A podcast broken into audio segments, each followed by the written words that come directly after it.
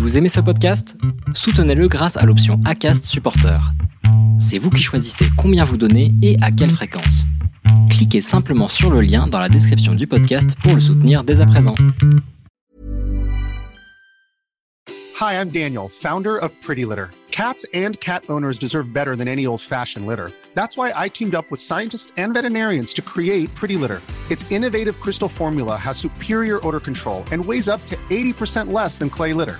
Pretty Litter even monitors health by changing colors to help detect early signs of potential illness. It's the world's smartest kitty litter. Go to prettylitter.com and use code ACAST for 20% off your first order and a free cat toy. Terms and conditions apply. See site for details.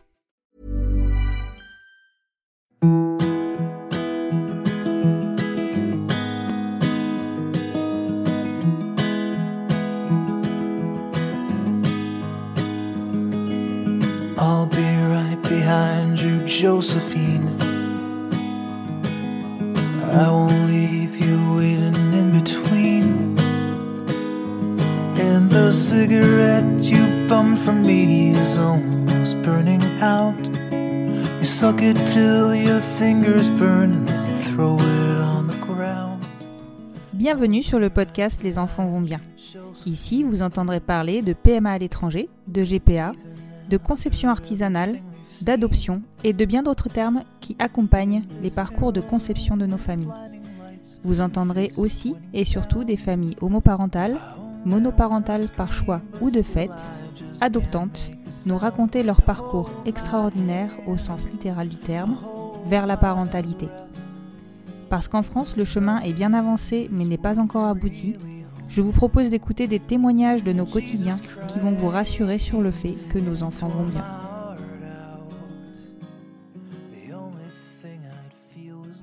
Vous écoutez l'épisode numéro 2 de la saison 2 du podcast Les enfants vont bien. J'adore cette citation de Mark Twain. Ils ne savaient pas que c'était impossible, alors ils l'ont fait. Je parle systématiquement d'adoption dans les épisodes, d'adoption par le conjoint. Par contre, c'est la première fois que je vais aborder l'apparentement d'un enfant à un couple de femmes. La première fois, pour la simple et bonne raison que c'est encore une forme d'accès à la parentalité qui reste marginale dans nos familles. Clémence et Anaïs se sont rencontrées il y a 8 ans. Elles se sont lancées dans leur projet un an et demi après leur rencontre. Aujourd'hui, elles sont les heureuses mamans de Gustave. Alors je vous spoil un peu la fin, mais il est à noter que pour le moment, mes interviews ne recensent que des familles avec enfants.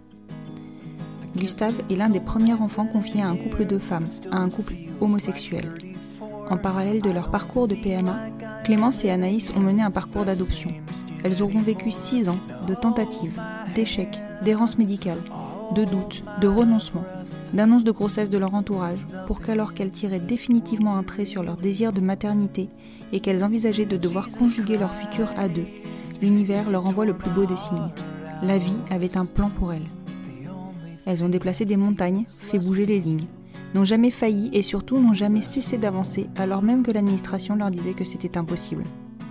Aujourd'hui, elles vivent cette merveilleuse aventure qui est la maternité depuis près d'un an que leur petit Gustave leur a été confié.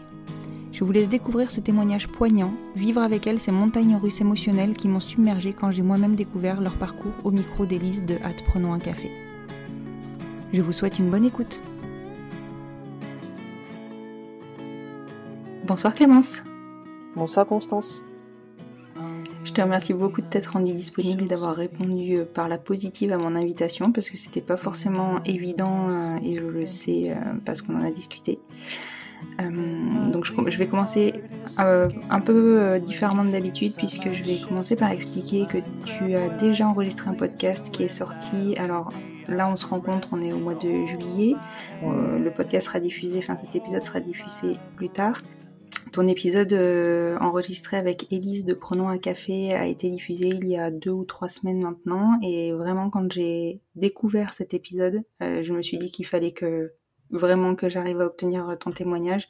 C'est un épisode que j'invite tout le monde à aller écouter, qui est hyper émouvant, touchant et surtout qui qui dévoile une force de, de, de la part de votre couple pour accéder à la parentalité qui est qui est juste énorme. Bah, c'est super gentil et c'est moi, c'est moi qui te remercie de, de m'avoir invité à témoigner à nouveau. Je t'en prie. Donc maintenant que, que tout ceci est, est dit, est-ce que tu peux te présenter, me présenter ta famille et me dire un petit peu ce que tu fais dans la vie euh, Voilà, une présentation classique. Oui, bah moi je m'appelle Clémence, j'ai 36 ans, je suis neurologue et je suis en couple avec euh, Anaïs qui a à peu près le même âge que moi. Et on est euh, les heureuses mamans d'un petit garçon qui s'appelle Gustave et qui va avoir bientôt 15 mois. Voilà. D'accord. Et euh, j'ai encore vu tout à l'heure euh, une photo euh, sur Instagram de, de votre jolie famille prise par la cabine de Margot. Votre famille est magnifique. Bah, c'est gentil. C'est, non mais c'est vrai, ça fait, ça fait plaisir quand on sait les épreuves par lesquelles vous êtes passé de, de voir tout le bonheur que vous pouvez avoir maintenant, Ouais. même si ça n'efface pas l'entièreté du parcours, on va dire. Oui, mais en tout cas, c'est ouais, c'est une super récompense de passer des moments comme ça. Voilà. c'est super. Tout à fait. Est-ce que tu peux me raconter comment vous vous êtes rencontrés avec Anaïs? Oui. Euh, bah, du coup, c'est un petit peu cliché. hein, Moi, donc, je suis médecin et, euh, et on s'est rencontrés en fait à l'hôpital. Euh, moi, à l'époque, j'étais j'étais interne, donc dans un service de neurologie, et Anaïs était euh, infirmière dans le service. Et, et voilà, et on, a eu, D'accord. on a eu un coup de foudre réciproque. D'accord. Donc du coup, une rencontre dans le milieu professionnel. Exactement, sur notre lieu de travail. Ouais. Et donc, ce n'est pas un mythe que les médecins et les infirmières fricotent ensemble. Non, désolé, mais enfin ou désolé ou pas, mais oui, c'est plutôt euh, plutôt assez répandu, oui. D'accord. Ok. Et alors, quand, quand est-ce qu'est venu le désir d'enfant dans votre, dans votre couple? Vous êtes rencontrés en quelle année? On s'est rencontrés euh, fin, enfin en 2012, du coup, oui, on s'est mis en couple fin 2012. Et euh, D'accord, donc là, le- ça fait 8 ans que vous êtes c'est ensemble. ça, exactement, ouais, bientôt 8 ans. Et du coup, bah, c'est venu euh, très très rapidement. Euh, on en a parlé très vite. Euh, moi, j'aurais pas forcément mis en route les choses aussi rapidement, mais c'est c'est Anaïs qui, qui en avait vraiment l'envie, qui a insisté. Et du coup, euh, les premiers essais sont arrivés euh, à un an et demi euh, du début de notre histoire. Ah oui, ça a été relativement rapide. Ouais, ouais, très rapide. Comment elle a réussi à te convaincre? Bon, elle avait pas euh, pas beaucoup de travail à faire. Moi, j'avais toujours eu l'envie hein, d'être maman, euh, Mhm. en sachant, comme je l'explique hein, dans le podcast euh, euh, d'Élise, que, que c'était surtout que euh, quand je me suis rendu compte que, que j'aimais euh, les filles, euh, je pense que c'est quelque chose que je me suis euh, interdit. Et, euh, et du Mhm. coup, c'est Anaïs finalement m'a m'a m'a donné euh, m'a donné la force euh, d'y croire et voilà, elle m'a juste euh, fait comprendre que, que c'était tout à fait possible. Euh, donc voilà, et puis c'est vrai que elle, euh, bah, elle m'a tout de suite, elle a dit bah oui, mais si ça prend du temps, ce serait bien qu'on s'y prenne tôt. Donc euh, donc voilà, donc pas beaucoup euh, pas beaucoup de travail à faire pour me pour me convaincre quand même. Oui, donc du coup, vous êtes, enfin, vous aviez l'air assez assuré euh, dans votre relation puisque ça a été finalement donc relativement Oui, vite. bien Enfin, vous saviez où vous alliez. Oui, voilà, si on a si on a débuté aussi rapidement le projet bébé, c'est qu'effectivement, euh, voilà, toutes les deux c'était une évidence et que euh, et que voilà, qu'on il y avait aucune question à se poser sur le fait que euh, qu'on allait euh, aller très très loin toutes les deux. Et, donc, si je calcule bien, en gros, vous, vous avez dû débuter les essais bébés euh, autour de 2014, donc Juin 2014. juin 2014, oui, excuse-moi. Donc oui, donc on est pile dans le dans la mise en application du. Ah non non, pardon, ça fait c'était un an après. Excuse-moi, c'est des bêtises. ouais. Donc on était voilà un an de, de l'application de, de la loi du mariage pour tous et donc de, de la possibilité d'adoption du, du, de l'enfant par le coparent. Oui. Comment vous l'aviez envisagé? Vous, vous avez suivi un petit peu ces débats? C'était, c'était, enfin, votre projet est aussi lié à ça ou pas du tout?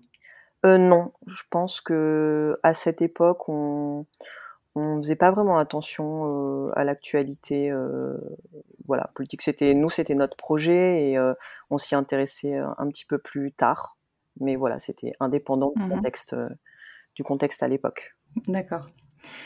Et alors, est-ce que vous avez rapidement décidé de qui allait porter euh, le bébé ou est-ce que ça a été sujet à débat ou vous avez dû euh, Non, prendre une tout. décision plus difficile? Du tout, c'est D'accord. ça a tout de suite été, euh, enfin c'est voilà, il a- on a tout de suite décidé que c'était Anaïs qui allait qui allait porter qui allait porter le- l'enfant parce que comme finalement c'est un petit peu elle qui m'avait qui m'avait convaincu et qui avait décidé de, de, mettre en route le projet aussi rapidement. Voilà, ça s'est ça s'est fait de cette de cette façon-là et et on s'était dit que en revanche, s'il si, y avait des difficultés, moi je pourrais venir prendre le relais dans un second temps. D'accord, donc c'est quelque chose que vous aviez déjà envisagé? Oui, c'est ça, exactement. On en avait discuté. Et, euh, et voilà. Par contre, on n'avait pas euh, discuté euh, du délai au bout duquel on, mmh moi je, je, prendrais le relais, je, je ferais les essais. Mais, mais dès le début, c'était clair que c'était pas une, que, voilà, qu'il n'y avait pas que Anaïs qui, qui, qui, serait dans la possibilité de porter. Et, et à tout moment, voilà, si, si besoin, moi je pouvais prendre le relais. D'accord. Et en fait, comment vous avez fait votre choix de méthode, on va dire, de conception? Euh, ben, alors il y a eu, il y a une, une petite partie de l'histoire. Alors on, on, souhaite pas trop en discuter, mais euh, au, au, tout début, on a fait quelques inséminations artisanales. Mmh. Mais euh, très rapidement, on a voulu médicaliser en fait euh, les choses. Et, euh, mmh. et on s'est beaucoup renseigné, enfin c'est surtout Anaïs qui, qui gérait cette partie-là. Elle s'est beaucoup mmh. renseignée en fait sur le forum des enfants d'arc-en-ciel. D'accord, oui. Et, et, voilà, et donc elle a, elle a collecté des, des informations sur, bah, sur les, les, les, différentes possibilités, les différentes cliniques. Euh, et voilà, et très rapidement on a, on a médicalisé en fait on a médicalisé les choses. D'accord. Bon, après, c'est vrai qu'il faut préciser que vous êtes originaire de, de, la région lilloise. En tout cas, vous habitez dans la région lilloise, oui. d'origine, mais. Oui. Donc, forcément, je pense que par défaut et par euh, même euh, par logique, vous êtes parti sur la Belgique? Oui, c'est ça. D'accord. Exactement, oui. Vous avez fait le choix de quelle clinique? Alors, du coup, euh, on a fait le choix de la clinique qui est à Gand, une clinique de Gand qui s'appelle euh, AZ Saint-Lucas. D'accord. Ok. Voilà. Pareil, donc euh, c'était, ça faisait partie en fait euh, du listing du forum des enfants d'arc-en-ciel. Et, et c'était, voilà, comme c'est à 45 minutes de chez nous, voilà, ça nous paraissait un bon choix. en 45 minutes en voiture, exactement. Ça, c'est vraiment le côté euh, hyper positif d'être frontalier. Euh, ça, ça, ça, facilite grandement euh, bah, toute l'organisation autour de nos parcours, hein, clairement. Oui, ça c'est sûr qu'on enfin, on, on l'a toujours dit, ça, ça a été une, une très grande chance pour nous de pouvoir faire de pouvoir faire les inséminations sur une demi-journée. Oui, c'est ça, c'est ça. Et de pouvoir y aller en voiture. Oui, bah c'est ça, c'est c'est vraiment génial. C'est c'est vraiment une part, enfin que moi j'imagine pas parce que je suis passée par la Belgique aussi, mais du coup en avion puisque moi je suis sur Bordeaux. Et, ouais, de Bordeaux. Ouais. Et c'est vrai que souvent, le, le, choix est fait par rapport, enfin, le premier choix de destination, on va dire, est fait par rapport à la distance géographique. Oui, moi, je pense que oui, effectivement, c'est assez, c'est assez logique. complètement, complètement. Est-ce que vous avez été bien suivi sur le sur la clinique de Gand? Alors, euh, initialement, on pensait que oui. Mm -hmm. euh, en tout cas, euh, le premier contact, euh, les premiers rendez-vous, ben, du coup que que vous connaissez, hein, euh, le, le, la psychologue, le gynéco, tout ça, ça s'est super mmh. bien passé. On était enchantés de l'accueil. Voilà, on sentait que, bah, que c'était, enfin, ça, ça semblait hyper naturel en fait de recevoir un couple de femmes. Ça, ça a été voilà un, un, point positif parce que c'est vrai qu'en France, c'était pas du tout ce contexte-là. Ouais. Euh, donc le fait de se sentir euh, accueilli et finalement que ce soit un peu la norme là-bas, euh, c'est super agréable. Mmh. Et, euh, et l'entretien le, avec la psychologue était euh, très enrichissant. donc les, les, premiers contacts très positifs. Mmh. Et même ensuite, les premières inséminations, nous on était, on était plutôt contentes. On trouvait que que ça se passait bien, les, les gynécos, les médecins euh, paraissaient euh, connaître leur boulot. Mmh. Donc, euh, donc, initialement, on était, on était vraiment satisfaite de la prise en charge. D'accord. Et aussi au niveau financier, c'était, je pense, pas hors de prix, puisqu'on payait initialement moins de 400 euros l'insémination. Ah oui, effectivement, oui. Avec ensuite oui, après ensuite, donc il y a eu une, une, une, des augmentations euh, euh, assez régulières, mais pour terminer entre 450 et 500, euh, 500 euros l'insémination. Mais du coup, je pense que ils étaient assez, assez compétitifs oui, par rapport à d'autres cliniques. Complètement. Ouais. Vous avez fait combien d'inséminations avant de d'obtenir ou de ne pas obtenir de grossesse? Alors beaucoup, beaucoup, beaucoup. Mhm. Euh, pour Anaïs, en fait, si on, si on, alors, si on compte l'ensemble des inséminations, y compris euh, celles qu'on avait faites avant, Anaïs a dû faire plus d'une vingtaine d'inséminations. Waouh C'est fou. Et à aucun moment, ils vous ont basculé sur un protocole de FIV alors je pense qu'ils l'ont qu'ils l'ont abordé, mais sans vraiment du tout insister. D'accord. Euh, je pense même que c'est nous à un moment qui, qui, qui, avons mis en fait le sujet euh, sur la table. Mmh Mais non, il n'y a jamais eu, en tout cas, enfin il n'y a jamais eu de contrat dès le début en disant euh, voilà au bout de 3, 4, 5, 6 inséminations, il faut arrêter, on basculera sur une FIV. Ça n'a jamais été un discours comme ça et euh, et, et, et, voilà. Et donc, euh, donc c'est vrai qu'à posteriori, c'est complètement dingue hein, d'avoir fait autant d'inséminations. Oui. Ouais. Non, nous, on a été, enfin, voilà, avec le recul, euh, bon, je pense qu'on referait pas à ça, mais euh, on était complètement, euh, on était complètement obsédés en fait. Hein. Oui, Et, et, on avait du, du, mal, je pense initialement aussi à lâcher sur sur l'idée de la FIV ben, sur l'aspect financier en fait surtout je pense mmh et sur la, la, lourdeur en fait du protocole qui n'était pas du tout celle des inséminations même euh, même des inséminations avec avec Steam. Donc mmh pour ces deux raisons c'est vrai qu'à chaque fois en fait on était dans dans le truc ben allez une de plus ça sera probablement la bonne.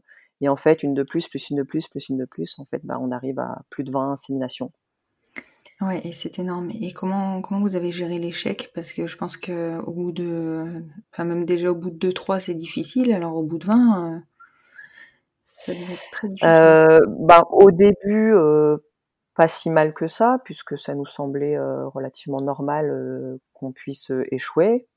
donc les premiers échecs, bon ben on, voilà, on, on rebondissait, on, on, repartait de l'avant, on se projetait sur sur le cycle d'après. Mmh et après, c'est vrai qu'au bout de quelques échecs, euh, ça commençait à être, à être, compliqué à vivre. Et très rapidement, surtout avec avec l'entourage, en fait, ça a été ça a été assez difficile. Oui. surtout avec ben, l'entourage amical et familial qui commençait en fait à, à, à fonder leur famille. Oui.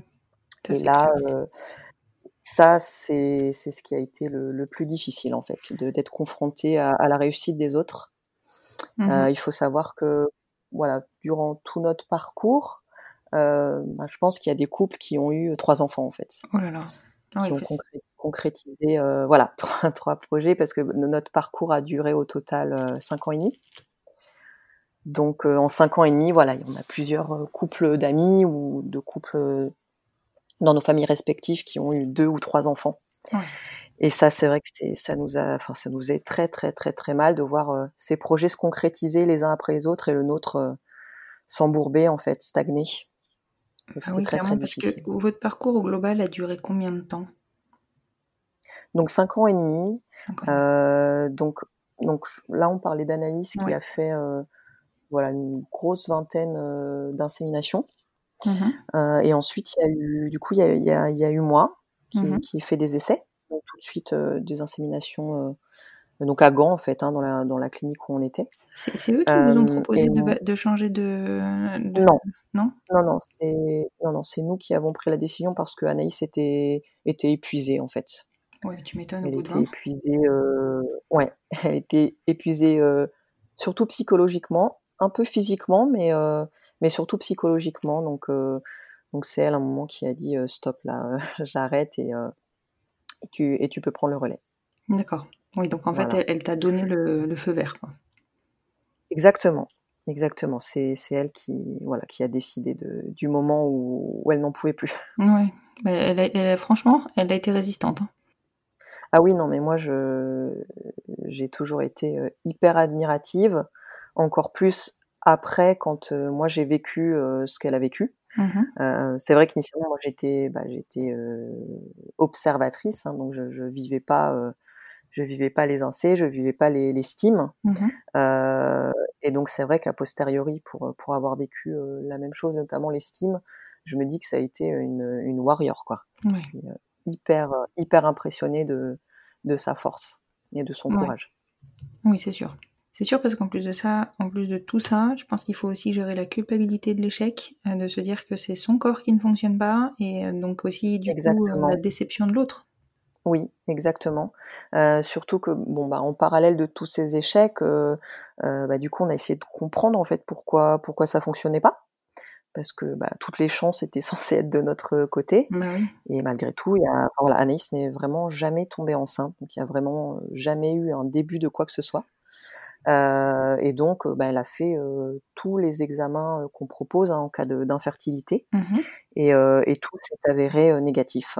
D'accord, donc ils n'ont pas réussi à mettre Donc, de mots sur son. non. D'accord.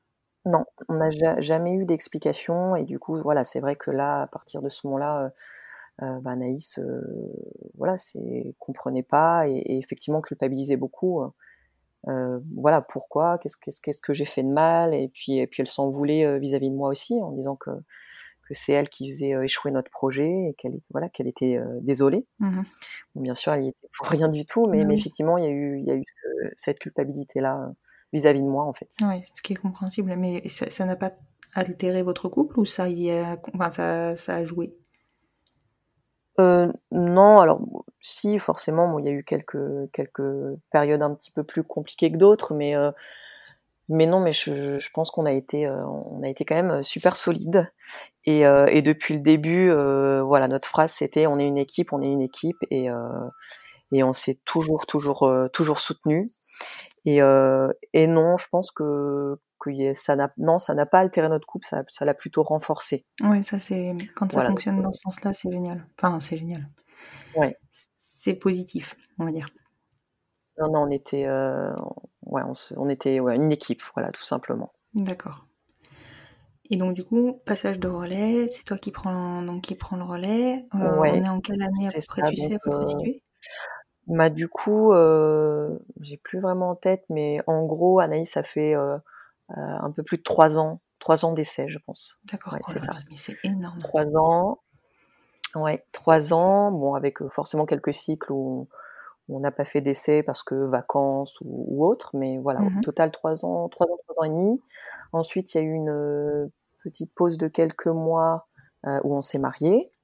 Ah. Donc je pense que durant six mois, ouais, durant six mois, donc il n'y a pas eu d'essai ni, ni pour elle ni pour moi. Mhm. Et ensuite, juste après le mariage, c'est moi qui ai pris le relais. Euh, donc là, du coup, je sais pas en quelle année nous sommes. Ça doit nous mener à. euh, bah oui, bah si, si, je suis bête. L'année de notre, Oui. mariage, c'est 2017. Oui, comment oublier? Euh, Du coup, oui, donc mai, mai 2017 notre mariage. Et je pense que je pense que été euh, 2017, je commençais les essais de mon côté. D'accord. Toujours à Gand. hein? Oui, c'est ça, toujours à la même clinique. D'accord. Tu as dû refaire tous les bilans. Bah oui, du coup, forcément, c'est plus la même personne, donc tu as dû refaire tous les bilans euh, initiaux. Oui, voilà, ça allait le, les bilans euh, médicaux, mais par contre, euh, bon bah le dossier euh, administratif et tous les rendez-vous, euh, ça, on n'a pas dû, on n'a pas dû les refaire. D'accord. Ouais, alors donc toi, ça allait, fais... ça allait plus vite pour mettre, pour mettre en route. Oui, tout à fait.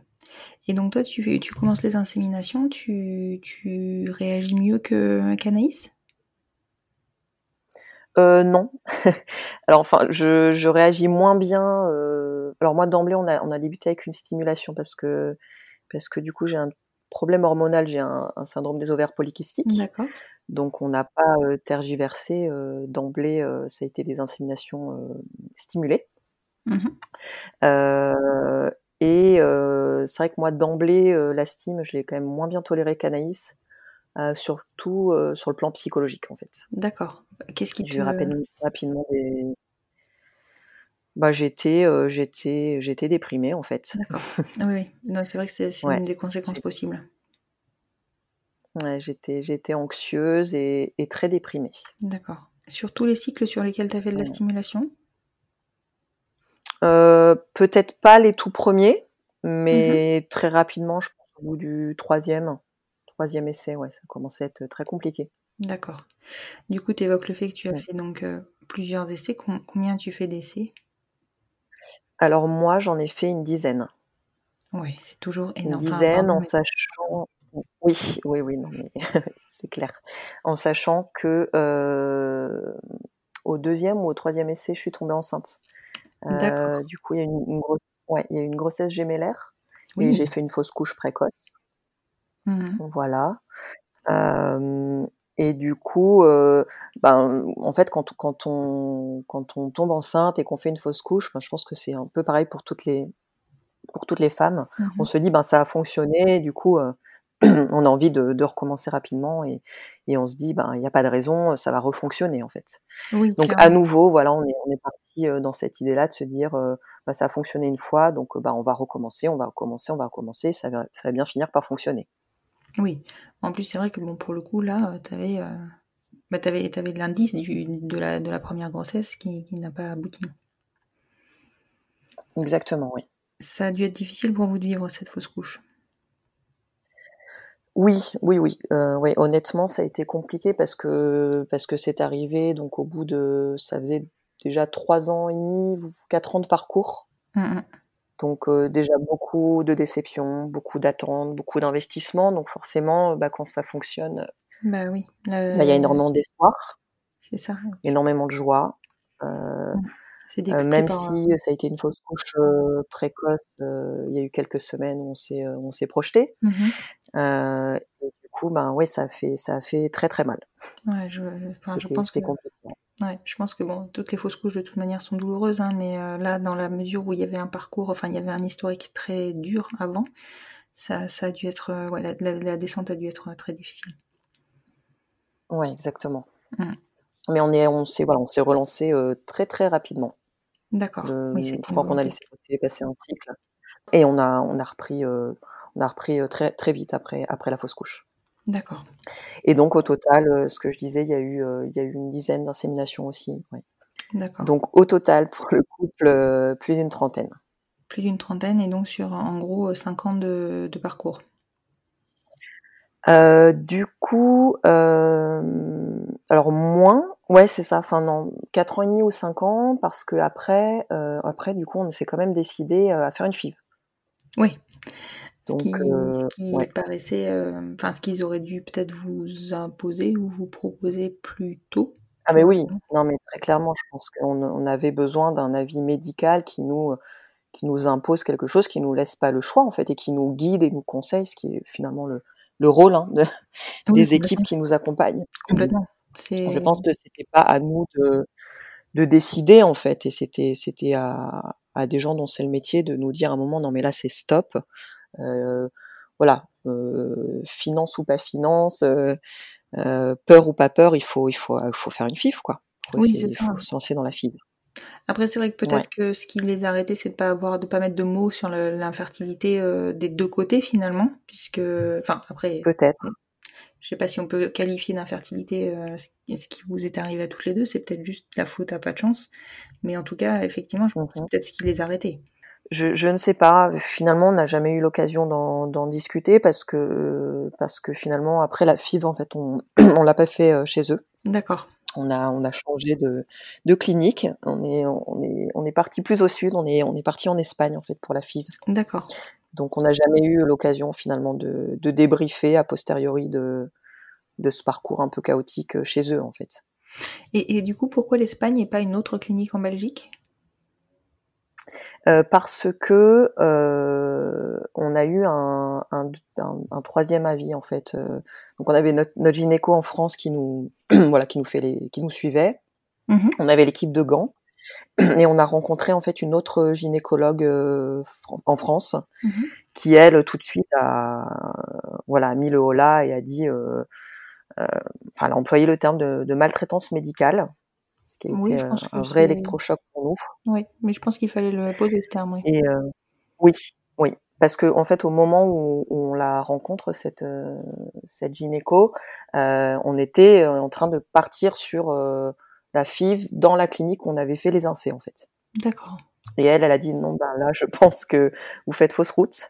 il faut changer en fait, il faut faut aller en Espagne. Elle nous a vraiment voilà vanté les mérites de, de, de, l'Espagne, leur taux de réussite et elle nous a vraiment vraiment conseillé de d'arrêter d'arrêter avec gants et de et de basculer sur l'Espagne. D'accord, ok. Et votre gynéco initial ne vous avait pas alerté sur sur le parcours, enfin, on n'avait pas pris en tout cas le la gynéco en France? Oui, le premier. Enfin, non. celui que vous suivez. Non, alors lui, c'est bon, alors il est il est top. Hein, il nous a vraiment toujours euh, toujours soutenu, toujours accompagné, mais il s'est vraiment tout de suite positionné comme euh, moi, je j'exécute en fait. Voilà, je je je c'est Gant qui, qui est le chef d'orchestre en fait. C'était le, le terme qu'il employait. Et moi, je, je fais ce qu'ils me ce qu'ils me disent de faire. Donc en fait, il se, se mettait vraiment euh, en retrait au second plan. Il donnait très peu son avis. Mmh voilà, c'est le bah, c'est c'était sa façon de procéder. Euh, c'est vrai qu'à bah, nous, à plusieurs reprises, on a quand même sollicité son avis. Mmh et euh, il nous donnait pas vraiment de réponse euh, très claire. Et à plusieurs reprises, en fait, lui, sa réponse, ça a été euh, Moi, si j'étais vous, j'attendrais que ça passe en France. Oui. Donc, voilà les conseils de notre, de notre donc, donc, non, donc lui, ne se, non, nous a jamais vraiment orienté plus que ça vers la FIV non plus, en fait. D'accord. Et du coup, donc parcours, euh, parcours en Espagne, donc euh, pour le coup orchestré par euh, la, deuxième, votre deuxième gynéco. Elle vous a envoyé vers quelle clinique? Elle vous avec une précise? Oui, avec Eugène en fait. Oui, tout à fait. Eugène, qui, sont, qui, sont, implantés dans plusieurs villes d'Espagne. Nous, on a mhm. choisi Barcelone parce que parce qu'on aimait bien cette ville. Mhm. Mais ouais, elle nous a, nous a orienté vers Eugène. Alors, je crois qu'elle nous avait proposé un autre nom de clinique j'ai peur de me tromper, mais Ivy, non, c'est oui, ça? ça existe, tout à fait. C'est une qui existe. Voilà, donc elle nous avait, nous avait parlé des deux cliniques, on a fait notre petite recherche sur Internet et on a choisi Eugène pour finir.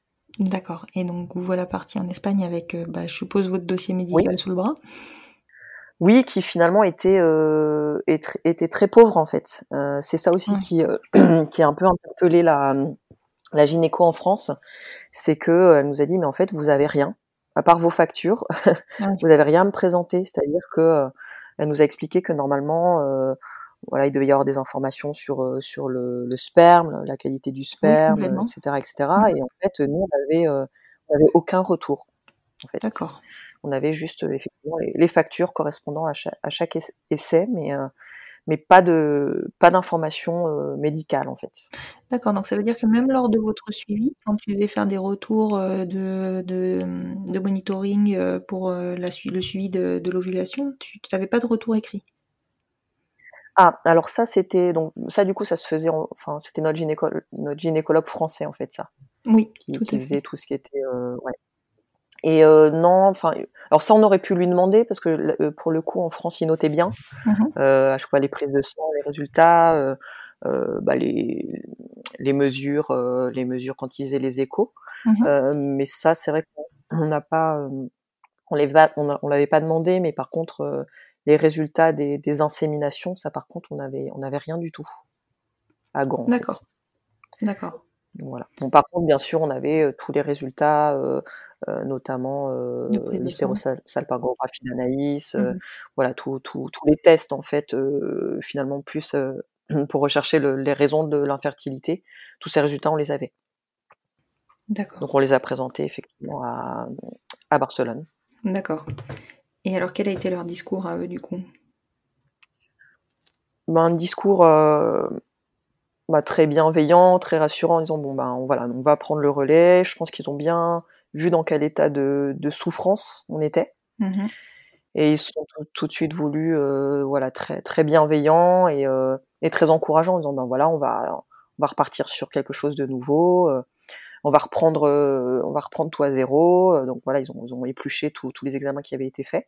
Mmh ils ont proposé ils ont proposé donc des quelques examens complémentaires euh, donc pour Anaïs, mmh notamment une, une, hystéroscopie avec euh, des biopsies et un cariotype, pour mmh vraiment aller au bout du bout du, du, du bilan d'infertilité. D'accord. Donc ça, ça s'est avéré également négatif. D'accord. Et, euh, et, voilà. Et donc ensuite, on a pu, euh, on a pu très très rapidement euh, débuter le, le, protocole de FIV. Ok. Donc vous êtes, vous êtes parti vers, enfin, enfin, vous avez débuté sous combien de temps? À peu près 2-3 mois, quelque chose comme ça? Moins, je pense. On est, on est, en fait, on s'est déplacé. euh, On a le choix pour le premier rendez-vous de le faire euh, par Skype ou, ou d'y aller. Mhm. Nous, on a préféré y aller. Mhm. Et, euh, et suite à ce rendez-vous, donc il y avait euh, l'hysté- l'hysté- l'hystéroscopie à faire. Euh, je crois qu'Anaïs a pris un rendez-vous très rapide. Et je pense qu'on a pu débuter euh, un, un mois et demi ou deux mois après, quoi. Ouais, donc Et on aurait pu débuter même encore plus tôt. hein. Les délais sont très très courts. hein. Ah. Euh, Donc c'est parce qu'il y a eu ces examens complémentaires entre deux que, que ça a un tout petit peu décalé, mais, euh, mais c'est extrêmement rapide. Il n'y a, il y a pas d'attente en fait. D'accord. Et le protocole de. FIV s'est bien passé? Oui, très bien. Bon bah forcément c'est c'est lourd, mais euh, mais ils étaient euh, extrêmement clairs dans leurs explications. euh, C'était hyper fluide euh, sur la façon dont il fallait procéder. Donc euh, donc ça s'est très bien passé. Euh, après, euh, bon, qu'on a eu des petits, des petits soucis durant, euh, durant le, le parcours, dans le sens où, au moment où Anaïs s'est stimulée, en fait, on devait, on devait aller à Barcelone, on- elle devait être ponctionnée et euh, normalement, on devait faire le transfert euh, quelques jours après. Mhm. Et, euh, et en fait, la- ça n'a pas pu se faire de cette façon-là parce que, en fonction de tel résultat biologique, euh, ils nous ont tout de suite dit, ben, on va pouvoir faire la ponction, mais euh, le transfert sera pas possible parce que euh, parce que Anaïs n'est pas dans les conditions optimales pour euh, pour recevoir un transfert. Euh, voilà, donc ça, pareil, ça a un petit peu repoussé à nouveau euh, à nouveau les choses. Ouais. Et donc on a dû euh, fractionner euh, le protocole en fait. D'accord. Et là, la déception n'a pas été eu, euh, importante? Bah si, mais finalement une de plus, une de moins, je trouve qu'on était un petit peu rodés. Mhm. Si, c'était forcément hein, une nouvelle déception, mais euh, voilà, on n'avait pas vraiment le choix que de, de continuer à avancer. Donc, euh, donc on a, on- voilà, Anaïs a fait la ponction, on a finalement eu quatre embryons. Oui. Euh, ouais, quatre embryons. Et donc, bah, on est euh, revenu en France. Et ensuite, voilà, on, a, on avait reprogrammé assez rapidement un premier transfert, en sachant qu'on avait décidé à chaque fois de mettre deux embryons. D'accord. Donc le premier transfert a échoué et le Mhm. deuxième transfert a également échoué. Voilà. Et- donc ça, ça nous amène en termes de date euh, fin août 2019. Oui, donc en fait, il y a, deuxième il y a transfert. six mois. Enfin, il y a, oui, c'est ça, il y a six, euh, il y a six mois, il y a un an, pardon, excuse-moi. Euh, oui, c'est ça, exactement. An. C'était il y a un an, exactement. D'accord. Oui, Oui, c'est donc, ça. Exact. Oui, oui.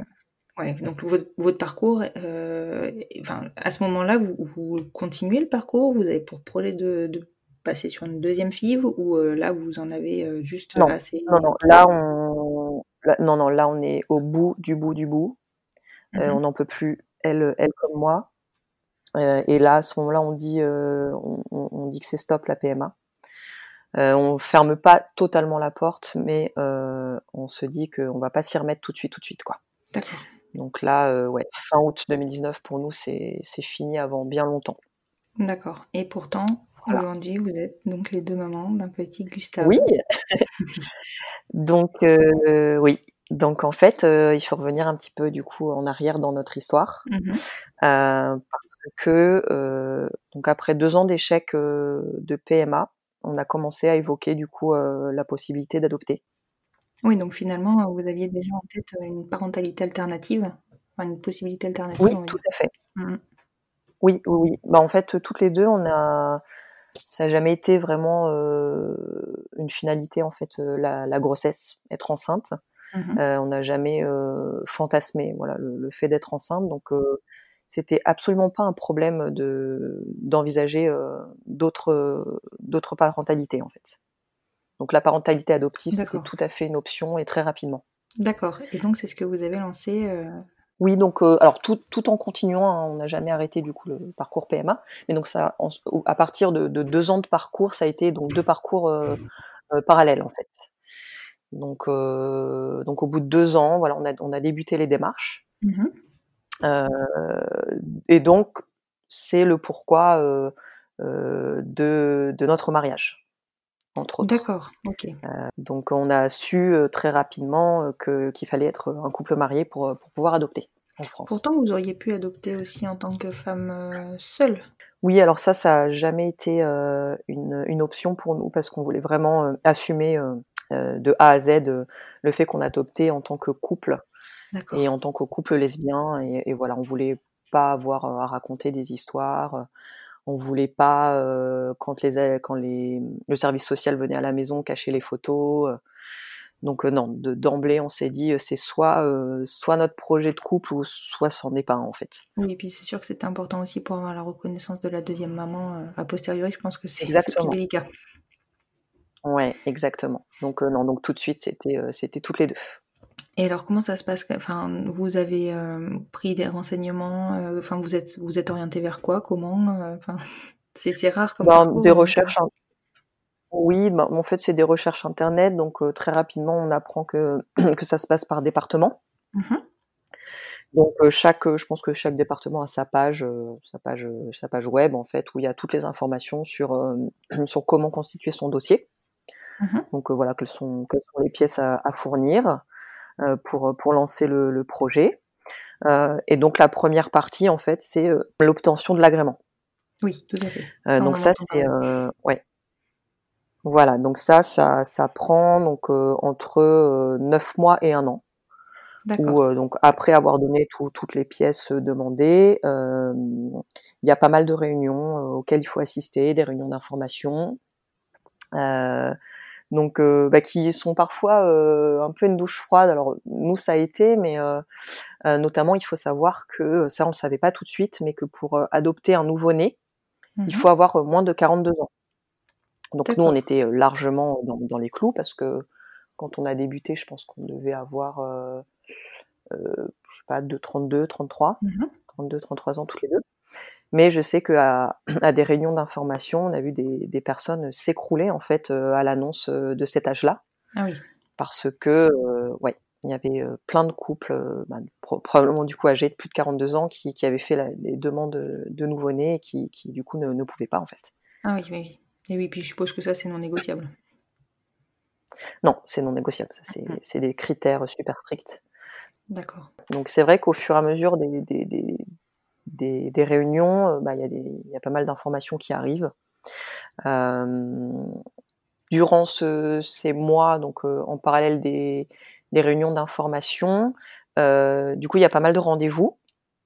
Mmh donc il y a un rendez-vous avec une psychologue, un rendez-vous avec un psychiatre euh, et un rendez-vous avec un médecin aussi, un médecin. Euh, alors il y a une liste de médecins agréés en fait pour euh, pour vérifier en fait qu'on est qu'on est apte à être parent adoptif. Mhm. Donc il y a voilà pas mal de pas mal de rendez-vous à enchaîner, les réunions d'information en parallèle. Et, euh, et, et, toute l'enquête sociale aussi. Oui, j'allais oublier, mais c'est quand même un point super important. Oui, c'est la fameuse euh, enquête qui permet d'avoir ce fameux agrément. Exactement. Ouais, eux, ils font euh, bah, tout un compte rendu euh, de, de, tous nos échanges, un compte rendu de la visite de la maison. Donc c'est des, enfin c'est hyper précis. Hein. Ils sont, ils sont très très précis dans les questions qu'ils posent. Mmh euh, donc ça, il y a eu un rendez-vous dans les locaux, dans leurs locaux, euh, le service social, mmh et ils sont venus trois fois à la maison. Trois fois, waouh trois fois à la maison. Donc, euh, ben, déjà pour, pour échanger.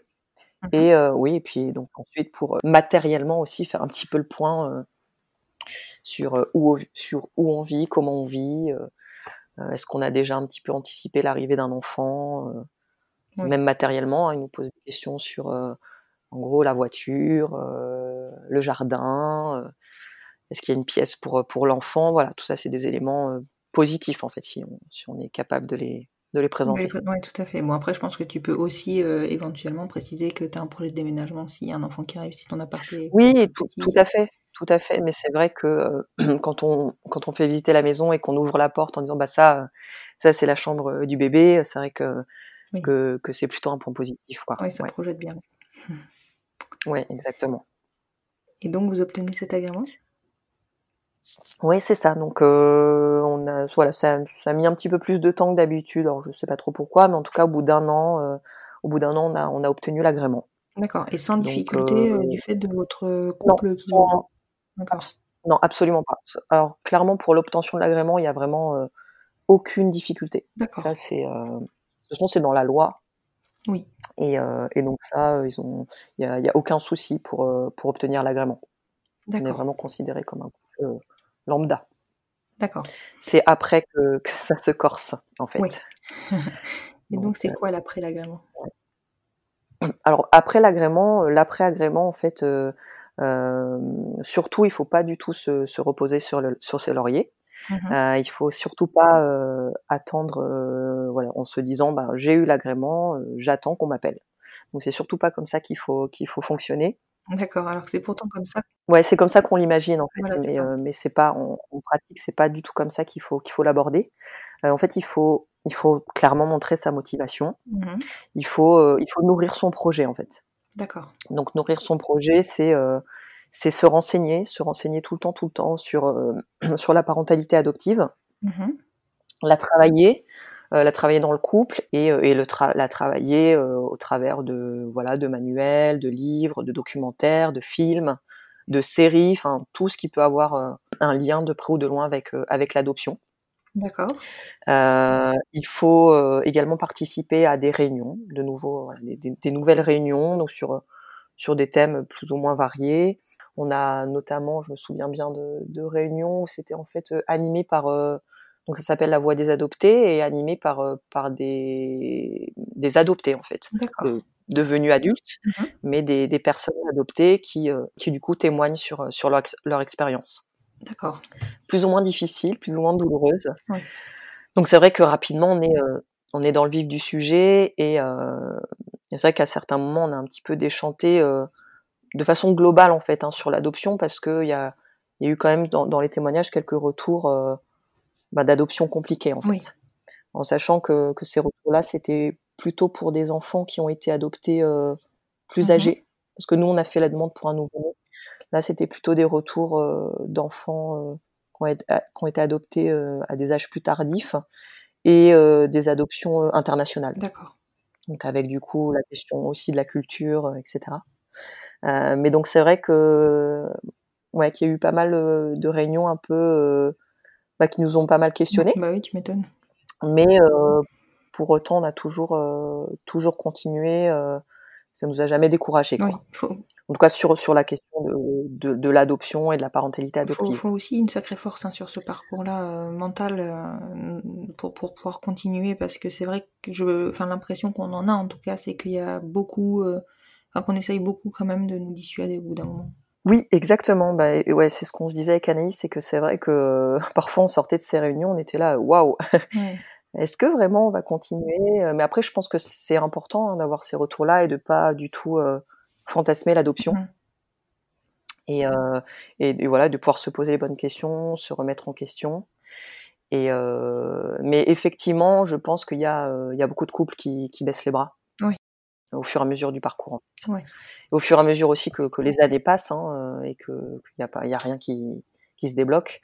Euh, je pense qu'il y a pas mal d'abandon malheureusement. Parce que c'est quoi le temps moyen d'une adoption entre le moment où tu as ton agrément? Alors j'ai, bah, j'ai pas vraiment de chiffre en tête parce que c'est assez compliqué parce que euh, en fait ça dépend aussi du ce qu'on appelle la notice, c'est-à-dire euh, en gros euh, c'est le, le, profil en fait d'enfant de, que qu'on désire, enfin mmh qu'on demande à l'adoption.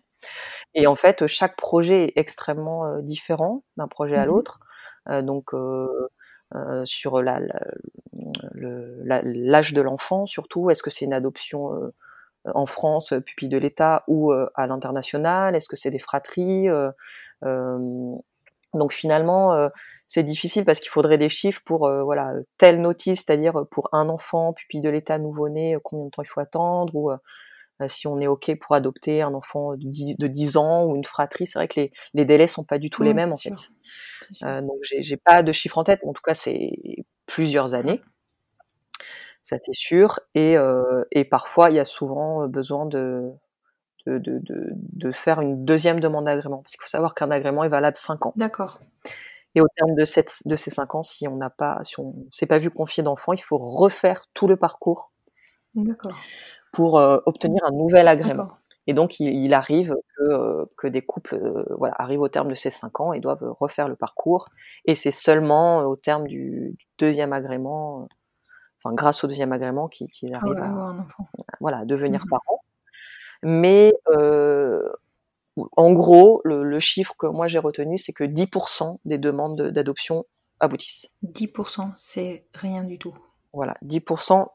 Alors tout le monde, tout confondu, hein, homo, pas homo. Euh, euh, voilà, donc 10%. À partir du moment où on débute et qu'on obtient un agrément, on sait qu'il y aura que 10% euh, des personnes qui, iront jusqu'au bout en fait. D'accord, oui, donc c'est 10% entre abandon de, de la part des parents et abandon et, et pas d'enfants disponibles de la part de l'administration. Exactement. Mmh, d'accord. Oui, exactement. Ouais. Et tout à l'heure tu parlais de notice. vous avez, en fait, vous avez le choix c'est horrible de dire comme ça, ça comme ça, mais euh, vous pouvez choisir euh, quel type d'enfant vous désirez, c'est ça? Euh, oui, alors en fait c'est c'est un profil donc alors la notice donc ça donc c'est surtout l'âge. Mmh donc nous on avait fait une demande pour un enfant entre 0 et 3 ans. Mmh Ensuite donc on peut même préciser si on veut le sexe de l'enfant. D'accord. On peut préciser l'origine mmh ethnique. On peut préciser le nombre d'enfants, parce qu'il y a des couples qui souhaitent adopter des mmh fratries. Et il y a toute une partie très importante sur euh, est-ce que euh, on souhaite euh, un enfant avec ou sans particularité. En mmh gros, ça veut dire avec handicap. Et en sachant que là, donc c'est extrêmement large hein, la liste des handicaps. Mmh euh, et donc, quand on, quand on s'ouvre à la possibilité d'un enfant à particularité, il faut être extrêmement précis sur le type de handicap et de particularité, entre guillemets, qu'on accepte ou qu'on n'accepte pas. D'accord. Parce que moi, je, enfin voilà, je, je, le raconte souvent, mais euh, on a su a posteriori, par exemple, qu'un souffle au cœur, c'est considéré comme une particularité et un handicap, en fait. D'accord. Euh, un, ouais, un diabète, euh, enfin voilà, nous des pathologies qui finalement nous semblent extrêmement euh, légères. Alors je dis pas que le diabète c'est léger, mais en tout cas euh, mmh. euh, sur lesquelles nous ça finalement ça n'aurait pas du tout été un frein. Mais c'est vrai que quand on me l'a présenté au début, c'est en gros vous cochez handicap par handicap. Et nous, quand on entendait handicap, on disait bah, handicap, gros handicap, quoi, handicap moteur, qui va nécessiter des soins, un accompagnement, et probablement peut-être un, un, développement qui sera pas qui sera pas celui d'un enfant euh, euh, habituel, habituel quoi. Donc, euh, donc voilà. Donc finalement, ça c'est vrai que c'est quelque chose sur lequel on n'a pas eu beaucoup d'informations initialement, et, ça on le regrette un petit peu parce que peut-être qu'on aurait pu ouvrir tout de suite à, des particularités. D'accord. Mmh voilà. D'accord.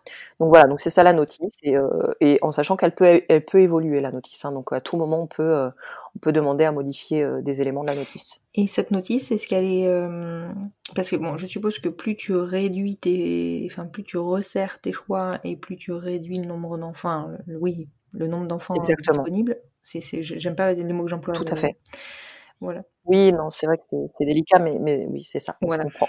Complètement. Euh, et, cette notice-là, par contre, est-ce qu'elle est, est-ce qu'il y a des contraintes liées à ta situation de couple, ton âge ou ce, enfin voilà, a priori tu as parlé des, nourrissons pour les personnes de plus de 42 ans. Je suppose qu'il y a des contraintes aussi?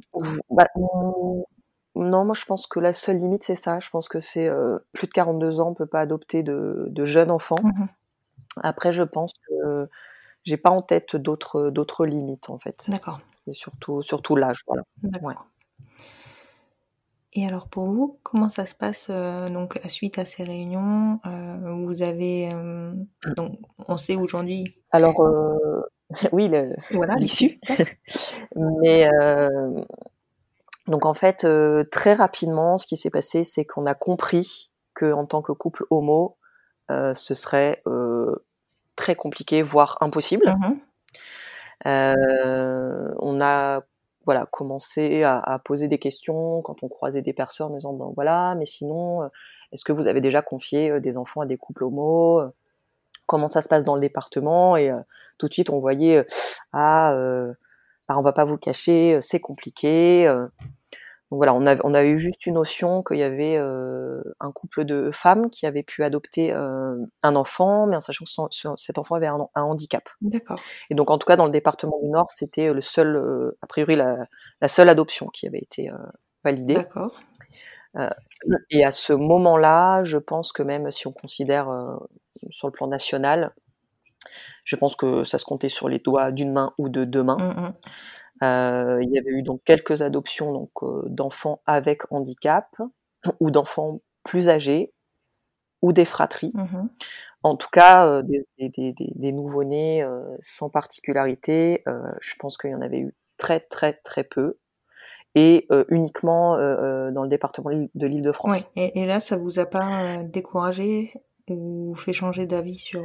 Alors, bah, alors si forcément, euh, on y croyait très très peu. Hein. Nous, voilà, ça nous semblait être complètement utopique, mais euh, bon, il y avait quand même une petite flamme, un petit espoir qui nous qui nous faisait euh, dire qu'il fallait pas qu'il fallait pas baisser Mhm. les bras. Et puis je pense nous ce qui nous aidait aussi à pas pas être complètement découragé, c'est qu'en parallèle aussi on avait la PMA, donc à chaque fois on se disait bon bah si ça fonctionne pas, ça marchera, voilà. Oui, Si l'adoption ça vient pas et ça viendra forcément pas. Euh, De toute façon la PMA ça va marcher, ça va marcher oui quoi. vous aviez les deux produits Donc, qui se euh, contrebalançaient en fait. C'est ça, exactement. Euh, donc voilà, donc, de toute façon, depuis le début, on avait bien bien conscience que ça allait être euh, très compliqué, voire euh, mission impossible, mais on a Mhm. continué. Et là, par contre, où ça, on a pris vraiment conscience que qu'on n'était pas du tout sur un même niveau d'égalité que les autres couples, euh, c'est qu'il y a eu deux expériences euh, très très douloureuses. Mhm. La première, ça a été euh, une conférence euh, qui a été tenue par un, un neuropsychiatre Mhm. de renom, euh, vraiment quelqu'un de, de, de, de- de brillant, euh, et qui s'est euh, publiquement et ouvertement prononcé en fait sur l'adoption homoparentale, D'accord. en disant que lui s'y opposait, qu'il était absolument pas d'accord avec avec ça. Lors d'une réunion de... Alors en sachant que ouais, c'est ça, une réunion publique. Alors je sais pas, on était des centaines de personnes dans, dans la salle, hein, donc des, des postulants à l'adoption, mais aussi euh, des, des acteurs en fait, des, des personnes euh, qui euh, qui décident en fait Oui. de, de l'apparentement. Donc c'est des personnes qui choisissent tel couple pour tel enfant. Donc Oui, et qui donc sont... donc des, décisionnaires qui voilà qui étaient présents dans la salle et là on s'est dit mais c'est pas possible en fait et, et juste pour le- le- l'explication enfin le ce que ce que ce neuropsychiatre euh, neuropédiatre pardon Mhm. euh, avance c'est que en fait la filiation ne peut pas être établie euh, si euh, si l'enfant euh, ne peut pas euh, euh, fantasmer enfin ne peut pas imaginer euh, l'acte originel en fait D'accord. Bon, c'est particulier comme... Voilà, donc c'est ça son ouais, explication. Voilà, donc en gros, s'il peut pas imaginer euh, ses parents euh, en faisant l'acte euh, d'amour pour l'enfanter, Mhm. s'il peut pas fantasmer ça, il pourra jamais créer de lien de filiation. D'accord, oui, c'est une vision très particulière et très rétrograde. Voilà. Alors en sachant que du coup, euh, euh, pour lui, par exemple, une femme seule ou un homme seul peut adopter parce que euh, ce- ce- ce- cet acte originel, cet acte charnel, peut être fantasmé parce que la place est laissée libre en fait. D'accord, oui, bon, c'est quand même pas très très cohérent. Voilà jusqu'où jusqu'où le, le raisonnement euh, jusqu'où le raisonnement Oui, va. d'accord. Voilà, donc en tout cas c'était euh, son discours et ça euh, ça ça pour le coup ça a été ça a été hyper violent Oui, bah, tu m'étonnes. parce qu'en sortant de là euh, moi je me suis dit euh, bah voilà même, même si les alors même si les médecins s'y mettent c'est bon quoi Mhm. on a zéro chance. Euh, Anaïs euh, a balayé ce truc en disant euh, on s'en fiche on continue. Elle a une force de caractère incroyable. Oui, oui, oui, elle est incroyable. Par contre, donc voilà, le, deuxième événement euh, très douloureux, c'est que euh, on a un couple d'amis euh, hétérosexuels Mhm. qui a débuté en fait le parcours un peu après nous. Donc, je dirais le parcours d'adoption, hein, Mhm. six, six- six à un mois, six mois, un an après nous. Euh, donc, ils ont eu l'agrément un petit peu plus rapidement que nous, quelques mois moins, donc ils ont un peu euh, réduit, on va dire, le, le- le délai euh, qui nous séparait. Euh, mais donc il se trouve que ils ont eu très rapidement un petit un petit bébé. On leur a confié très rapidement un petit bébé, un petit garçon.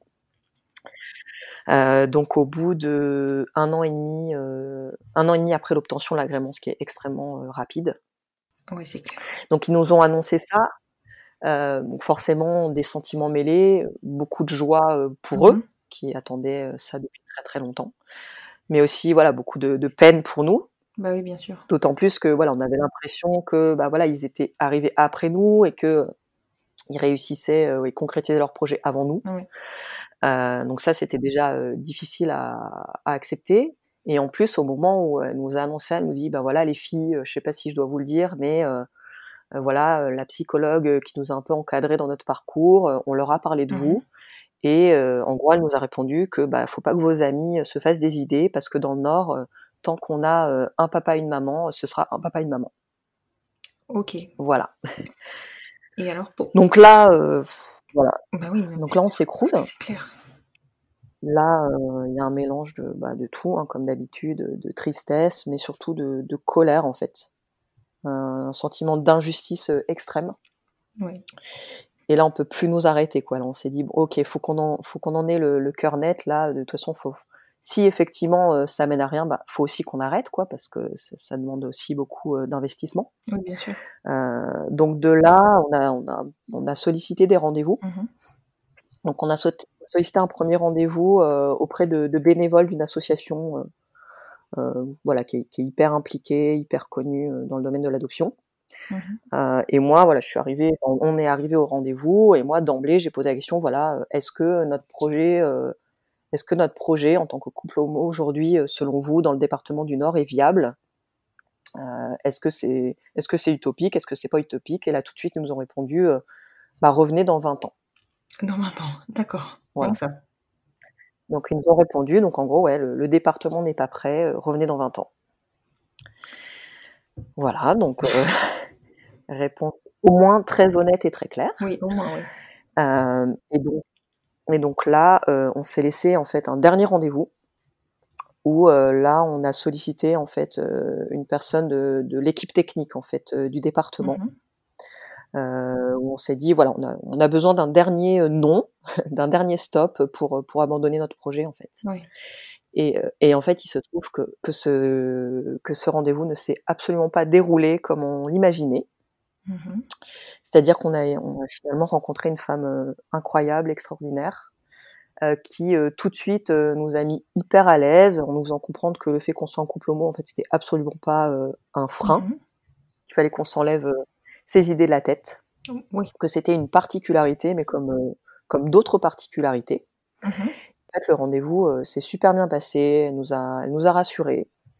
Euh, et finalement, en fait, au-delà de nous rassurer, il se trouve que euh, que euh, elle avait un petit garçon en tête, en fait, pendant pendant ce rendez-vous. Alors bien sûr, elle nous l'a pas dit à ce moment-là, mais euh, mais c'est vrai qu'en sortant de ce rendez-vous, euh, bon déjà on était hyper rassurés en disant bah finalement ça vaut peut-être le coup de, de continuer à y croire, continuer à se battre. Mhm. Et euh, c'est vrai qu'on avait ressenti en fait au moment de cet échange, euh, Anaïs comme moi, euh, des choses, euh, voilà, des, des choses un peu concrètes. C'est vrai qu'elle nous posait des questions euh, euh, très précises euh, sur comment on avait travaillé notre parentalité. Mais est-ce que on serait prête là à accueillir un enfant? Est-ce que euh, est-ce qu'on est ok pour euh, faire une attestation sous l'honneur, euh, de se rendre disponible six mois pour accueillir un enfant? Donc des choses euh, quand même assez assez concrètes. C'est ça, très concrète. Ouais, et c'est vrai que là, on s'est mis un petit peu à rêver, à se dire, euh, ouais, mais euh, finalement, si elle nous posait ces questions, est-ce que tu crois pas que que peut-être elle avait elle avait un enfant en tête? Bon, après, on, on s'est quand même un petit peu calmé parce qu'au vu de toutes les déceptions Oui, antérieures, on s'est dit, on va quand même pas s'emballer. Euh, et en plus, là, à ce moment-là, en fait, euh, ce rendez-vous, c'est début août 2019. Mhm. Et, euh, et, et 15, 15 jours, 3 semaines après, en fait, on part, on retourne à Barcelone pour le deuxième transfert d'embryon. Oui, tout à fait. Donc on est encore dans le dans le truc en fait PMA FIV. Mhm. Euh, donc voilà, donc on sort quand même de, de ce rendez-vous en tout cas reboosté Ouais, tu m'étonnes. et, et, et un petit peu rassuré aussi sur le fait que qu'on est qu'on que notre couple aussi avait une avait une valeur Bah oui. parce que euh, parce qu'à ce moment-là euh, bah on s'en prenait tellement plein la tête que qu'on se disait ben voilà, à un moment, on se remet en question, on se dit, bah, s'ils veulent pas nous confier d'enfants, c'est que peut-être il y a une raison, peut-être qu'on bah, qu'on fera pas des bons parents. Enfin voilà, on, on est toujours amené en fait à se, à se remettre en question, vu que vu que eux nous, nous renvoient toujours euh, cette image de, euh, bah, finalement, vous n'êtes pas aussi capable qu'un couple hétéro euh, de rendre heureux un enfant. Ouais. Donc c'est vrai que parfois, surtout moi, j'ai été amenée à me poser des questions, bah, pourquoi, pourquoi ils pensent ça, pourquoi, c'est qu'il doit bien y avoir une raison, il doit bien y avoir une raison. Bon, j'ai toujours pas trouvé la réponse. Mais je pense qu'il n'y en a pas en fait. C'est des préjugés. Oui, non, mais voilà, je pense que c'est ça, il n'y a pas de réponse. Mais, euh, mais voilà, en tout cas, c'est vrai que ça, ça, ça, ça, ça nous pousse toujours à se remettre en question et c'est, assez douloureux. Oui, clairement. Mais en tout cas, voilà, pour la première fois depuis bien longtemps, euh, cette femme nous a, nous a redonné confiance. Voilà.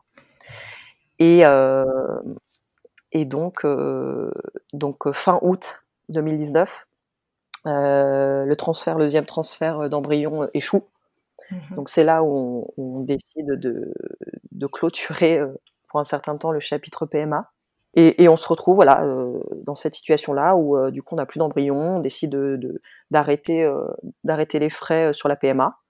Et on a le, le, le projet adoption euh, en cours, mais avec du coup des discours un peu contradictoires. Euh, 99% des personnes qu'on rencontre qui nous disent que c'est pas possible, qu'il faut pas espérer, et euh, cette personne qu'on a rencontrée qui nous a juste laissé entrevoir que peut-être ce serait possible, mais euh, Mais sans rien de concret en fait. Voilà, sans garantie. Et là, en fait, on se dit, bah, c'est peut-être possible, mais euh, pas tout de suite, quoi, Mhm. parce qu'il faut savoir que là, euh, en fait, on, on était à ce moment-là à euh, deux ans, un peu plus de deux ans de, de l'obtention de l'agrément, Oui. ce qui est extrêmement court en Oui, fait pour fait. un parcours d'adoption. Mhm. Donc là, on, on s'est dit bon, ok, c'est peut-être pas terminé pour nous pour l'adoption, mais quand même quoi, deux ans, enfin, il faut peut-être quand même pas rêver jusque là quoi. Et pourtant, euh, début septembre, début septembre, on a un appel de cette euh, même personne Mhm. euh, qui nous dit tout simplement, euh, voilà, on aimerait, on aimerait vous revoir pour refaire le point sur votre dossier. Mhm. Et c'est tout. Elle raccroche, c'est moi qui ai l'appel, donc j'en parle à Anaïs. Anaïs, là, elle explose, elle dit Je te l'avais dit, ils ont un bébé, c'est sûr, c'est sûr, on va être maman. Parce que ça fait pas partie du par... enfin, ça fait pas partie du parcours euh, classique en fait. C'est pas, il n'y a pas un rendez-vous euh, régulier pour refaire le point. Non, D'accord. non, non, c'est. Non, non, alors après, euh, finalement, il n'y a pas de. Il a pas de. Il a pas de règles en fait. On- finalement, en fait, on ne sait pas vraiment comment ça se passe parce que, Oui. alors, on avait quand même l'exemple du couple d'amis qui, qui avait réussi à adopter quelques mois auparavant, mais on ne savait pas vraiment en fait comment comment ça se passait quand euh, quand un projet euh, se concrétisait. Donc c'est vrai que ce, ce, ce- cet appel, enfin voilà, il questionnait, mais il a il- encore une fois, il apportait pas du tout de réponse euh, concrète quoi. Mais Anaïs, elle avait l'air de quand même y croire euh, plus que plus. Ah oui, non, mais là, c'était. euh, Ah non, mais Anaïs, elle le sentait, quoi. C'était, euh, c'était, c'était en elle, elle, le- elle le savait, quoi. Donc, bon, moi, j'ai essayé un petit peu de, de, de temporiser le truc, surtout qu'on avait dix jours d'attente entre, entre cet appel et, et, et le fameux rendez-vous pour faire le point. Mhm. Et euh, voilà, donc dix jours d'attente, euh, on n'en a absolument pas parlé, on en a juste parlé à nos parents et, euh, et nos frères. Mhm. Et donc, ce, ce rendez-vous arrive donc le 16 septembre 2019. Mhm. Et, et en fait, c'est le rendez-vous de notre vie.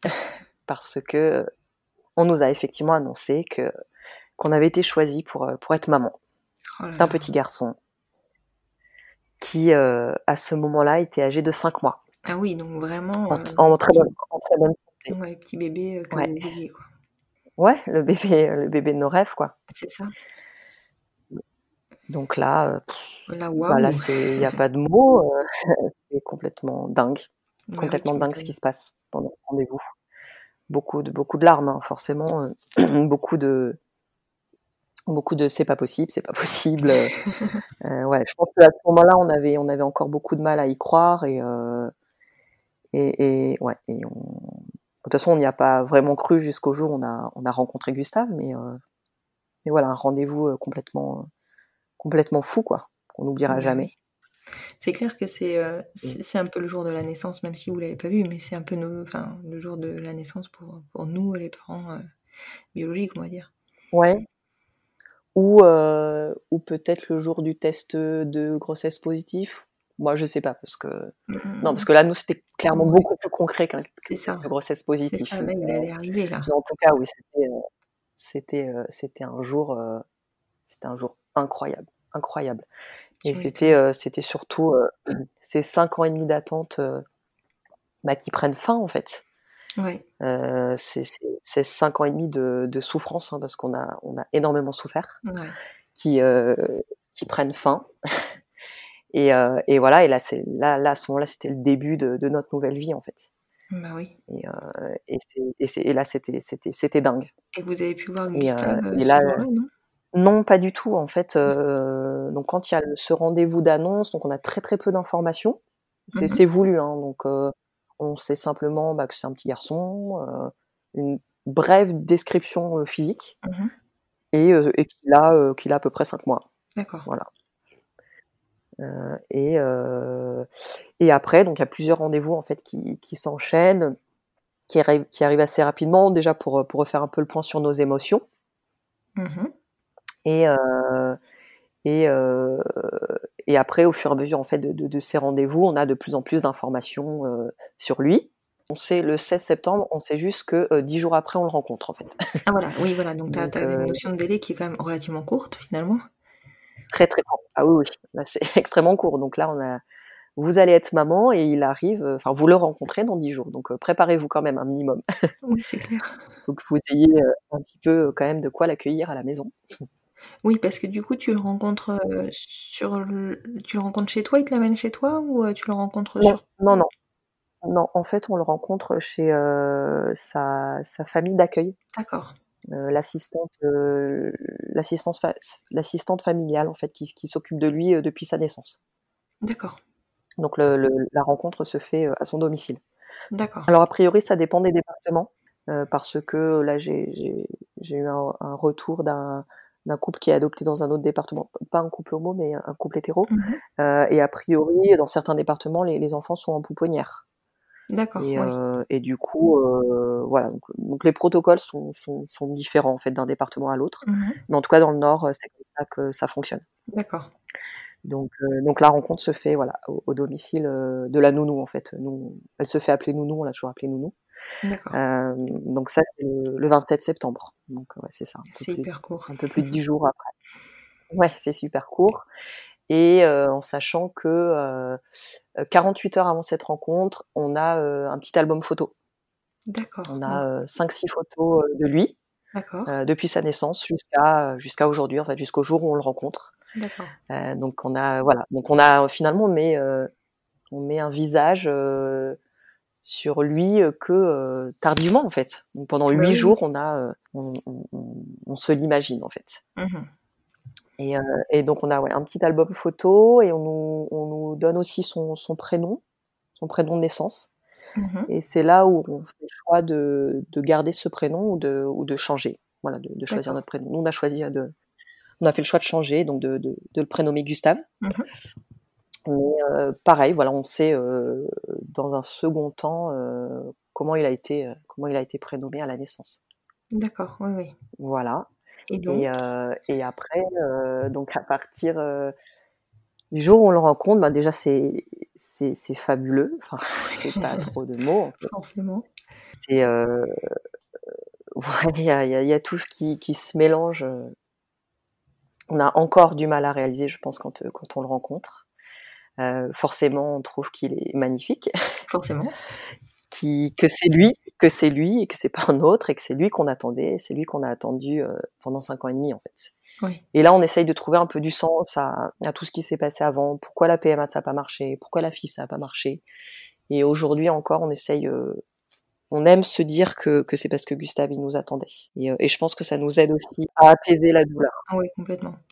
En tout cas, il se présente à vous pile quand euh, vous tournez la page de la PMA. Oui, ah oui, ben, est-ce que c'est un hasard? Je sais pas, mais oui, c'est complètement étonnant. Enfin, ouais, c'est fou. Ouais. Au moment où on dit euh, on arrête, on arrête, et ben il arrive quoi, Ouais. dans les 15 jours qui suivent. Ça. On a, l'appel 15 jours après. Donc, euh, donc je sais pas si c'est vraiment un hasard.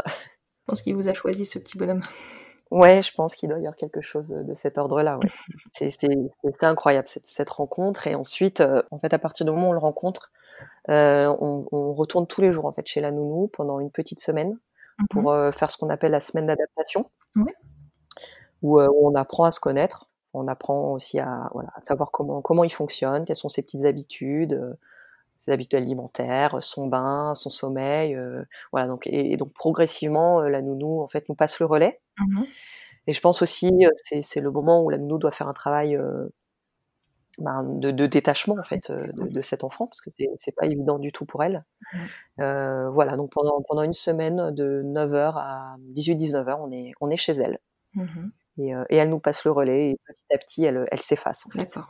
Elle s'efface et, euh, et le 3 octobre, c'est elle en fait qui, qui l'amène à la maison.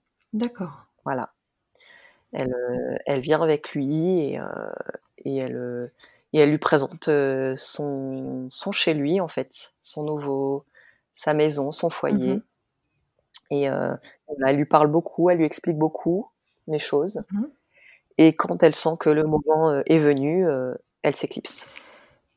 Et là, voilà, notre vie à trois débute vraiment le 3 octobre 2017. Ça a dû être fabuleux. Ouais, c'était, c'était, c'était fou, fou, fou. c'était beaucoup, beaucoup, beaucoup de joie, beaucoup de joie, beaucoup de soulagement aussi de, de, de, mettre tout ça derrière nous et de et d'aller vers l'avant.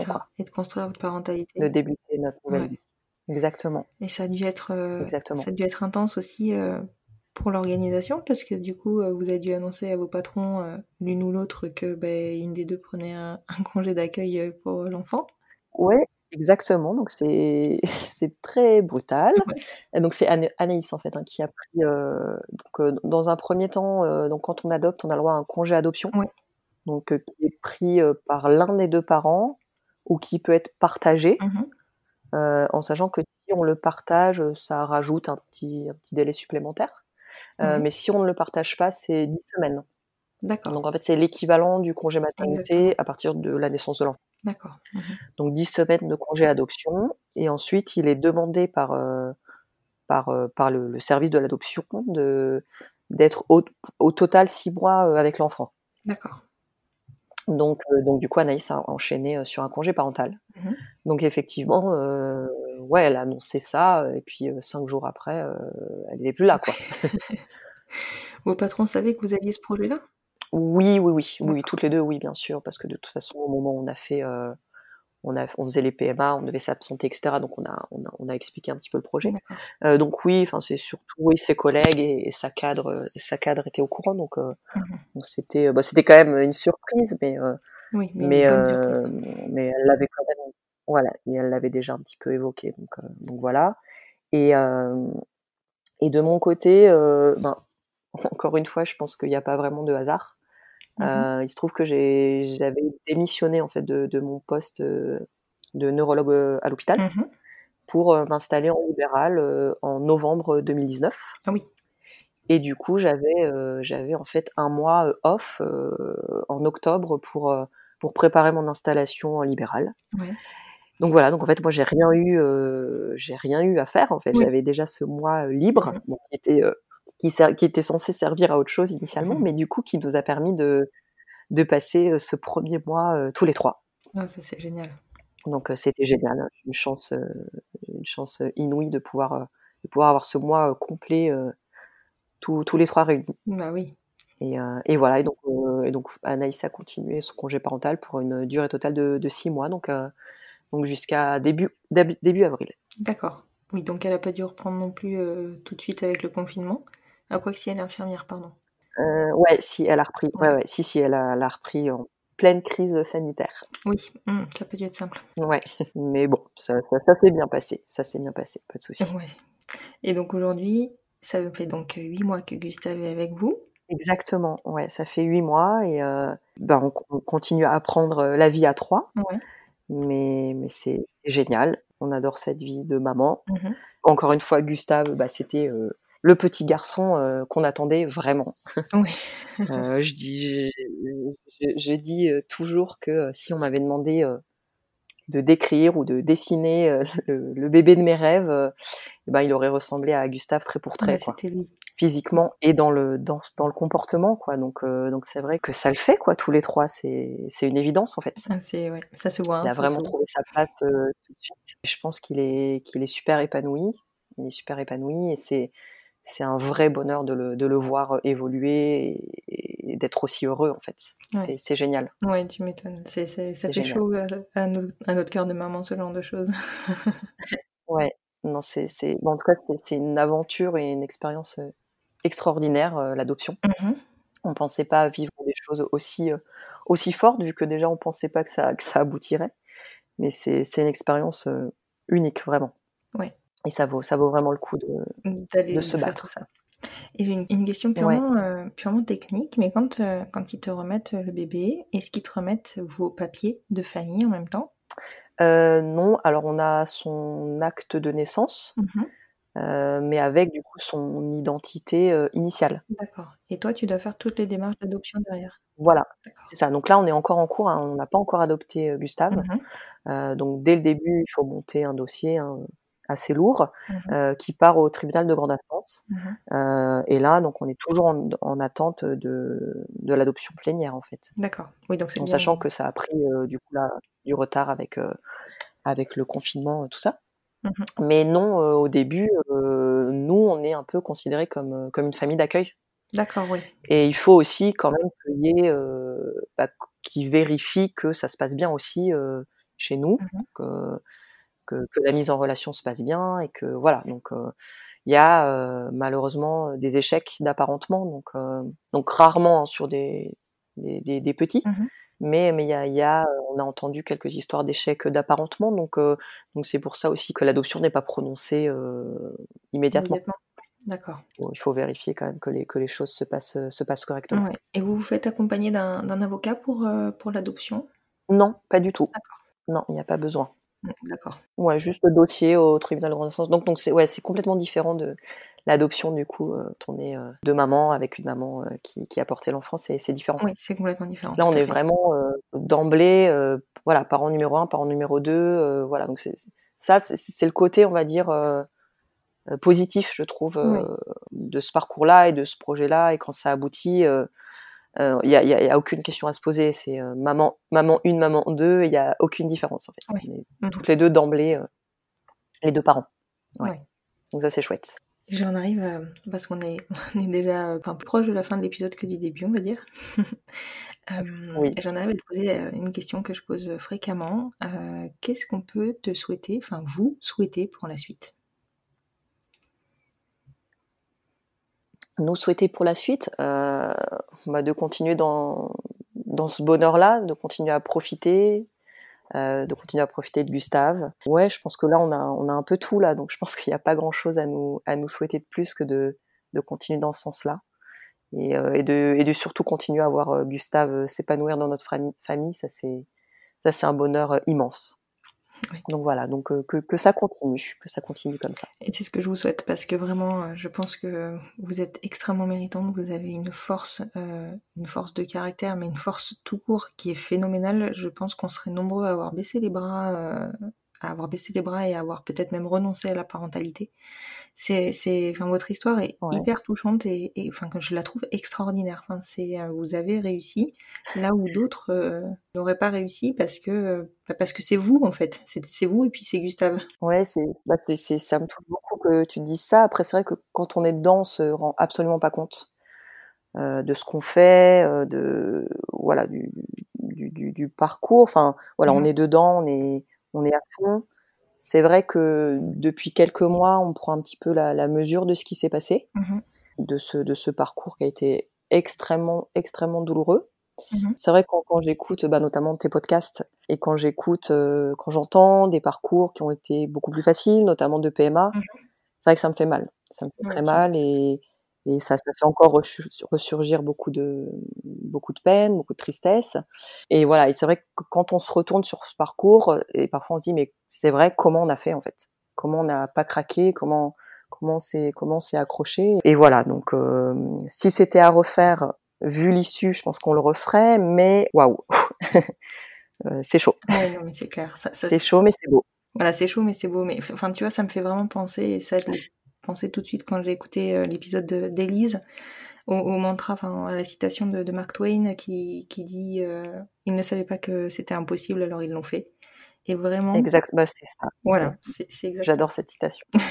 bah, je, je, pense que c'est vraiment, ça résume votre histoire. Bah, c'est, oui, c'est, ouais, c'est, exactement ça.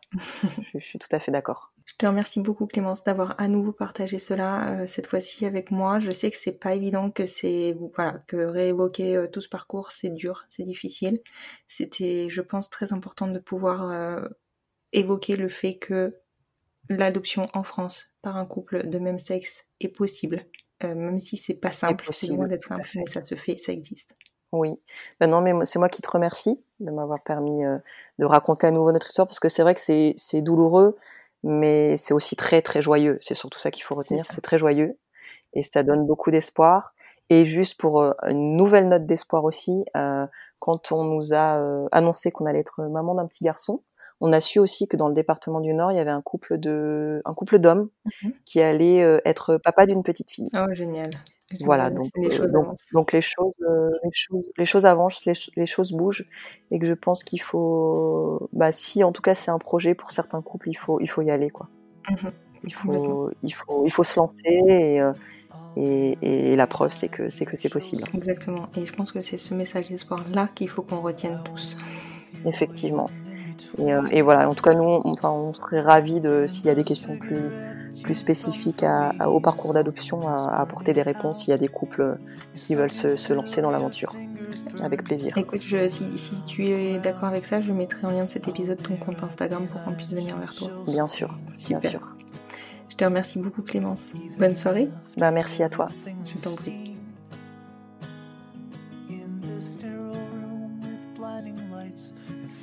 Et voilà, c'est la fin de cet épisode. J'espère qu'il vous aura plu et si c'est le cas, n'hésitez pas à soutenir le podcast en lui mettant 5 étoiles sur votre plateforme d'écoute et plus particulièrement sur Apple Podcast afin de lui donner plus de visibilité. N'hésitez pas à le partager et à le faire découvrir. Plus nous gagnerons en visibilité, plus nous aiderons d'autres familles à se construire et ainsi nous normaliserons les nouveaux schémas familiaux. Peut-être aurons-nous aussi la chance de pouvoir rassurer et montrer la voie aux nouvelles générations. Vous retrouverez en note de cet épisode le compte de Clémence ainsi que les jolies photos de Hâte la cabine de Margot. Je vous souhaite une très belle fin de journée et vous dis à dans 15 jours pour écouter un nouvel épisode du podcast Les enfants vont bien.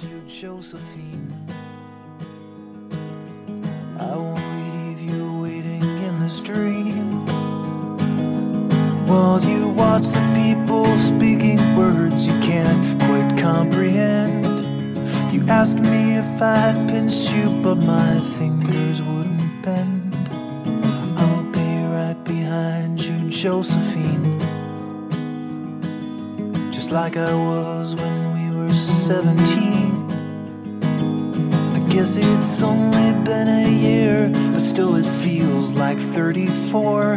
I don't feel like I am living in the same skin anymore. Now hold my hand,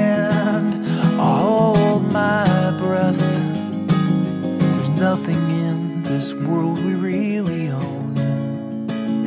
And Jesus Christ, if you tore my heart out the only thing I'd feel is less alone,